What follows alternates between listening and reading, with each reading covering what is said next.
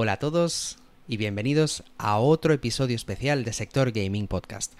Yo soy Carla Setay y he venido a contaros un poco lo que es este Variable Refresh Rate o tasa de refresco variable, que para cortarlo llamamos VRR.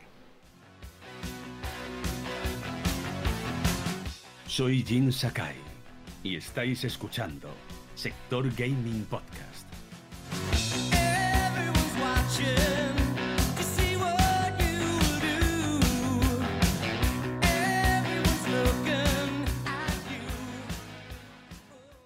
Después de esta intro tan cañera, vamos a empezar. Este Variable Refresh Rate o tasa de refresco variable llegó hace relativamente poco a PlayStation 5, aunque existía en Xbox desde hace más de 4 años. Y en PC lo teníamos con, con, AMD y Nvidia cuando sacaron ese FreeSync y ese G-Sync. AMD fue la pionera en ese sentido, empezó a sacar monitores que eran compatibles con FreeSync y luego Nvidia sacó su propia versión, el G-Sync. Pero antes de todo esto teníamos, no sé si os acordáis, este Vertical Sync, ese V-Sync, que algunos juegos todavía lo vemos. En consola era más raro encontrar V-Sync porque eh, en general los juegos iban a 30 frames por segundo, pero este V-Sync lo que hacía era que cuando tu monitor, imagínate que tenías un monitor, una televisión que podía alcanzar los 60 frames por segundo o los 60 hercios, y el juego que tú estabas corriendo enviaba una señal de 100 FPS o de 80 FPS superaban esos 60 Hz, ¿qué ocurría? El monitor no podía procesar esa información, con lo cual lo que veíamos esa, era el screen tearing, ¿no? Esas rayas como que se cortaba la imagen y la hacía muy fea cuando movíamos, por ejemplo, nos movíamos la visión de un lado para el otro, se iba cortando. Eso se solucionó con ese V-Sync, que lo que hacía era que el juego entonces limitaba el número de frames a lo que podía mostrar el monitor. Si el monitor podía mostrar 60 Hz, el juego bajaba esos 80 o esos 120 o esos 100 a 60 para que el monitor no tuviera problemas eh, reproduciendo esas imágenes. Entonces, ¿qué es el VRR? ¿Es algo nuevo, es incompatible con el V-Sync? No. Es algo que, como hemos dicho, existe desde hace un tiempo y no es incompatible con el V-Sync porque no hace lo mismo. El VRR es una tecnología que se encuentra en algunos monitores y televisores que cuando se junta con una consola o PC que también es capaz de ejecutar este VRR, hace que la tasa de refresco de la pantalla se adapte a la tasa de, fotogramas por segundo del juego, o los FPS básicamente.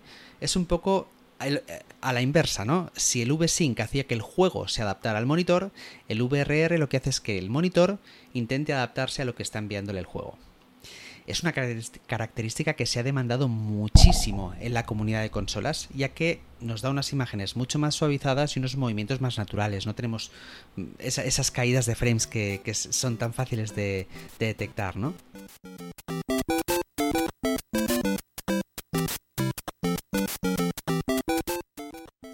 Una vez sabemos lo que es el VRR, también sabemos que no es una tecnología nueva y sus principales diferencias con el V-Sync, vamos a pasar a hablar de qué diferencias hay entre el VRR de Xbox y el de PlayStation 5, ya que son fundamentalmente distintos, funcionan de forma diferente. Para empezar, hay que aclarar que en PlayStation 5 cuando activas en opciones el VRR en el sistema, no puedes forzar que juegos que están capados a 60 frames por segundo se muestren a más frames. Esta es una de las principales diferencias con el VRR que tiene Xbox, ya que en Xbox no es algo que dependa del juego, sino algo que dependa de la consola. Y en PlayStation 5 ya estamos viendo que están sacando parches para aprovechar ese VRR. Y hablaremos un poquito más después de este tema. El siguiente punto importante es el rango. VRR tiene un rango determinado. Va a tener un mínimo de frames al que puede manejar y un máximo de frames por segundo. Es importante que funcione tanto en frames elevados como que compense los frames mínimos, porque cuando los frames se salen de este rango de VRR, la GPU va a generar frames extras, duplicando o incluso triplicando la tasa de frames para conseguir devolver los frames a ese rango predeterminado. Esto es importante, muy importante explicarlo porque en PlayStation 5 el VRR está 100% basado en el HDMI 2.1 que con una salida a 60 Hz, por ejemplo, tiene un rango de 48 Hz hasta los 60 Hz. Es decir, que el mínimo de frames por segundo a los que llegará PlayStation 5 con el VRR activado es 48 frames por segundo. En Xbox ese mínimo se reduce a 40 frames por segundo porque no está basado en, HD, en HDMI 2.1. ¿Por qué es importante esto? Repito, porque cuanto más rango tengamos es mejor. Si nos salimos de este rango, se desactiva VRR y dejamos de disfrutar de esas mejoras en fluidez. El ejemplo más claro es el del Ring, por ejemplo donde con VRR activado lo disfrutamos más en Xbox porque se mantendrá más tiempo en ese rango establecido. No se suele salir de los 40 normalmente, más bajo de 40. Tienes algunas caídas de 40, pero si tienes caídas a menos de 48 frames por segundo. Por eso el juego va a funcionar un poquito más fluido. Y hay otro truquito con Xbox, y es que con Xbox puedes forzar que un juego vaya a 120 frames por segundo. Entonces, cuando tú fuerzas un juego que va a 60 frames a ir a un frame rate superior, por ejemplo 120 frames por segundo, cuando activas VRR se van a generar el doble de imagen para alcanzar esos 120 frames por segundo, creando esa sensación como, como borrosilla, ¿no? de blur. Pero a la vez, el límite por debajo de, ese límite de VRR va a bajar también a unos 20 frames por segundo aproximadamente. Básicamente alcanzas todos los rangos posibles de VRR. Puedes ir desde 20 frames por segundo hasta 120 frames por segundo. Y aunque tengas esa capita de, un poquito borrosa, va a ser un juego muchísimo más fluido y muchísimo más natural el movimiento. Entonces, eso es una de esas ventajas que tiene Xbox sobre PlayStation 5.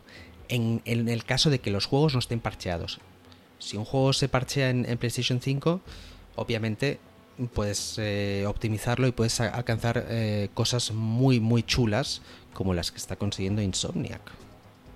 Y vamos a hablar ahora mismo de ello.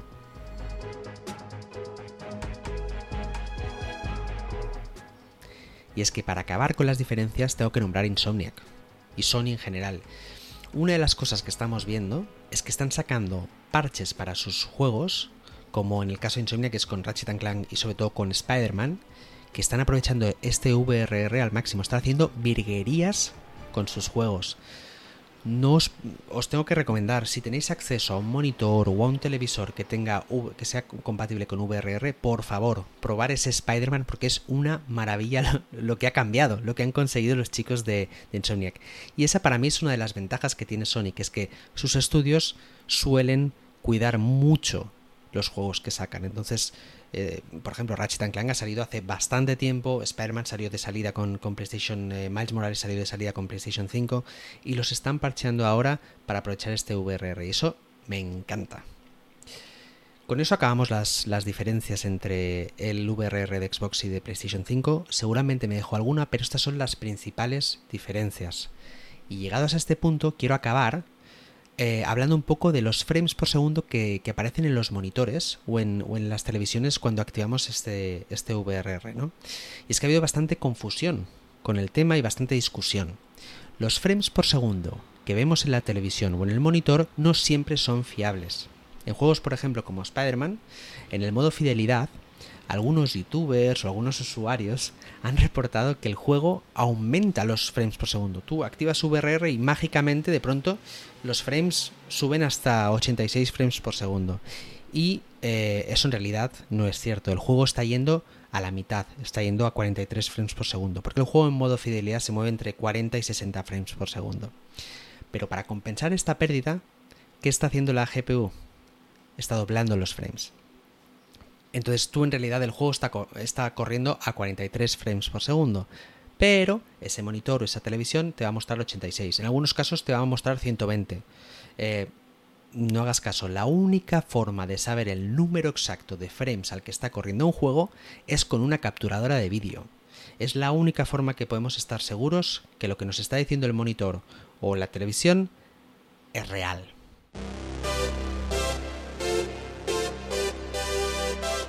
Soy Jin Sakai y estáis escuchando Sector Gaming Podcast.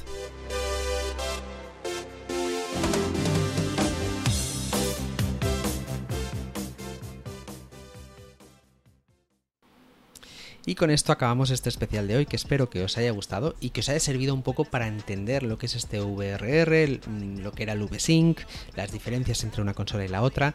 Los dos funcionan muy bien y los dos son buenas noticias para las consolas de, Next Gen, porque son cosas que podíamos disfrutar en PC, pero como en consola los frames no superaban generalmente los 30 frames por segundo, ¿qué pasaba?